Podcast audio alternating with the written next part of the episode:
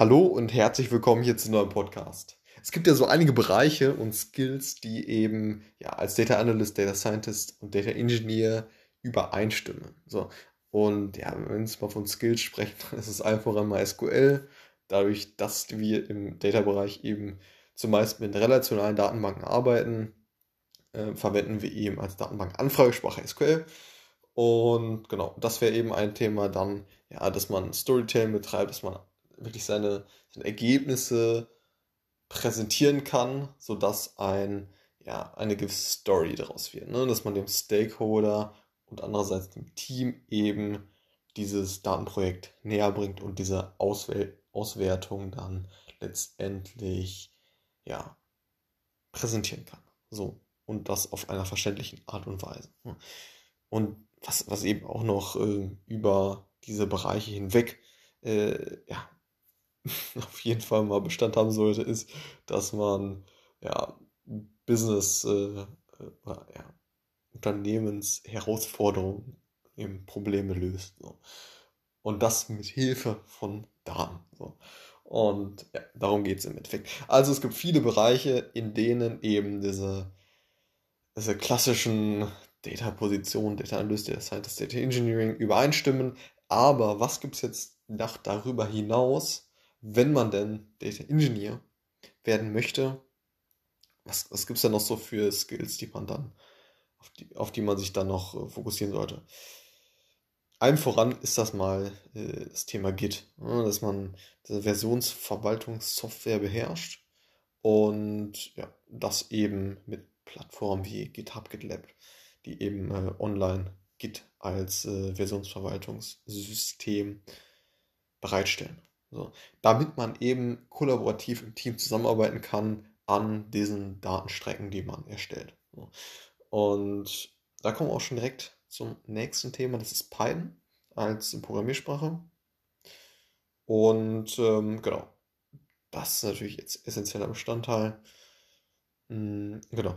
Als nächstes mal, ja, diese Daten, ähm, ja, diese, diese Datenprozesse sollen ja auch äh, automatisiert werden. Das heißt, man strebt natürlich stets eine, Auto, eine möglichst hohe, einen möglichst hohen Grad an Automation äh, an.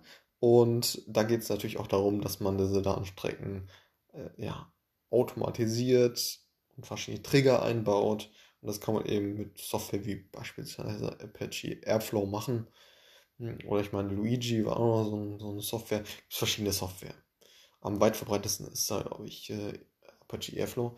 Äh, genau, damit man eben, ja, wenn das und das passiert, dann löst bitte das und das aus. Löse diese Datenpipeline aus, damit diese Datenpipeline eben diese Daten von A nach, B, A nach B bringt, so äh, und so weiter. So und was auch noch ganz, ganz hilfreich ist, ist zu verstehen, wie man diese Daten dann letztendlich transformiert. Das heißt, man erhält ja diese Daten von verschiedenen Quellsystemen. Und ja, die liegen wahrscheinlich noch nicht in der Form vor, wie man sie letztendlich äh, ja, haben möchte, um sie dann weiter zu verarbeiten oder um sie diesen Data Scientisten, Data Analysten zur Verfügung zu stellen. Das heißt, es geht auch noch sehr stark darum, dass man diese Transformation beherrscht. Ja, mit ähm, Libraries wie irgendwie Spark, äh, ne, Snowflake und so weiter. Und da, damit man eben diese ja, Transformation letztendlich umfüllt. Auf welcher Ebene der Datenreise auch immer man das jetzt macht, ob man das nach der ersten Speicherung der Daten macht oder davor, wie auch immer, das ist auf jeden Fall ein essentieller Bestandteil. Es gibt natürlich noch viele weitere Themen zu lernen, wenn man äh, ja, von Data Analyst, Data Scientist hin zu Data Engineering wechseln möchte. Ja, aber das sind jetzt erstmal so ein paar. Also ne, Git als Versionsverwaltung, dann Python als Programmiersprache. Ja, dass man irgendwie äh, diese Datenpipelines automatisieren kann. Ne, Apache Airflow. Äh, und als, äh, als viertes Thema mal ja, die Transformation der Daten.